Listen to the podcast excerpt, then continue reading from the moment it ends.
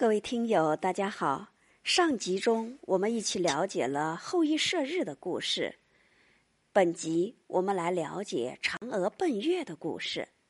传说远古时期，后羿到山中狩猎之时，在月桂树下遇到了美丽的嫦娥，两人相互爱慕，便在月桂树下结成夫妇。后来，后羿奉天地之命射下九个太阳，帮助人们化解了危机，因此受到老百姓的尊重和爱戴。不少人仰慕仰慕他的名声，赶来拜他为师，其中就有一个叫冯蒙的刁钻之徒。有一天，后羿到昆仑山求道，途中碰巧遇到了西王母。并且求得一包仙药，后羿知道自己一旦服下仙药，就会马上登天成为神仙。可是后羿不忍心把妻子嫦娥一人留在人间，就暂且把仙药交给嫦娥来保管。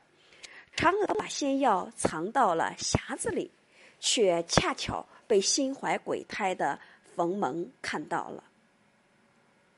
几天之后，后羿带领徒弟们出去打猎，冯蒙却撒谎说自己生病了，不能陪大家一起前去。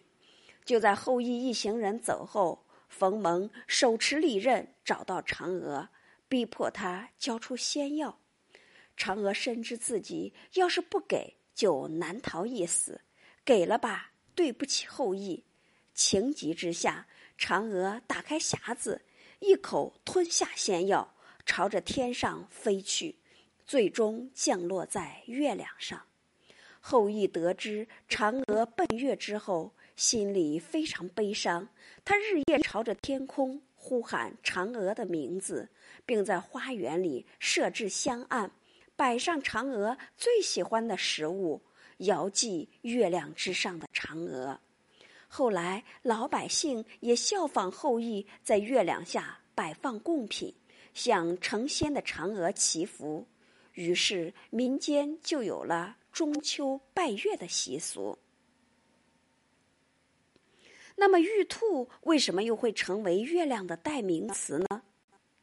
传说，三位神仙下凡到了人间，变成了三个可怜兮兮的老人。像猴子、兔子、狐狸讨食吃，猴子和狐狸立即把准备的食物拿出来给老人吃。兔子没有储备的食物，于是对三位老人说：“那你们把我吃了吧。”说完就跳进了烈火之中。三位神仙都被兔子的善心感动，于是就把兔子送到了广寒宫。由于兔子浑身洁白如玉，所以被称作玉兔。玉兔住在广寒宫里，与嫦娥为伴，还拿着玉杵捣药。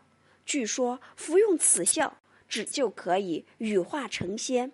后来，玉兔在文人写的诗词、小说中，就成为月亮的代名词。